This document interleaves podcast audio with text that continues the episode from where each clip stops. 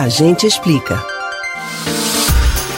Toda vez que chega o mês de outubro, a prevenção ao câncer de mama ganha um reforço especial com a campanha Outubro Rosa.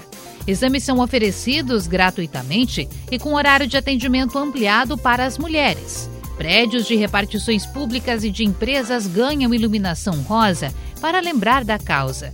Mas você sabe como surgiu o Outubro Rosa e por que a prevenção contra a doença é lembrada nesse mês? A gente explica. O Outubro Rosa é um movimento internacional. O nome remete à cor do laço, criado na última década do século XX pela Fundação Susan G. Komen for the Cure o laço foi distribuído aos participantes da primeira Corrida pela Vida, realizada em Nova York em 1990 e desde então promovida todo ano na cidade. O Outubro Rosa começou a ser celebrado nos Estados Unidos. Vários estados do país tinham ações isoladas referente ao câncer de mama ou mamografia no mês de outubro.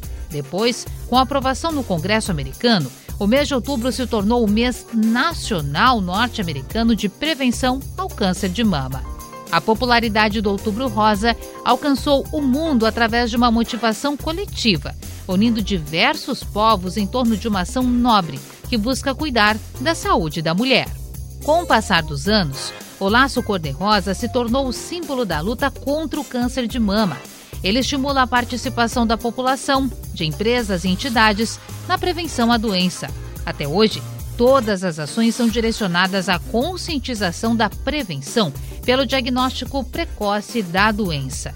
No Brasil, a primeira iniciativa vista em relação ao Outubro Rosa foi a iluminação em rosa do obelisco do Ibirapuera, em São Paulo, capital, em outubro de 2002. Na oportunidade, foram comemorados os 70 anos do encerramento da Revolução. Essa iniciativa foi de um grupo de mulheres simpatizantes com a causa do câncer de mama que, com o apoio de uma empresa europeia de cosméticos, iluminaram o local. O câncer de mama é o segundo tipo mais frequente de câncer no mundo e por isso merece tanta atenção.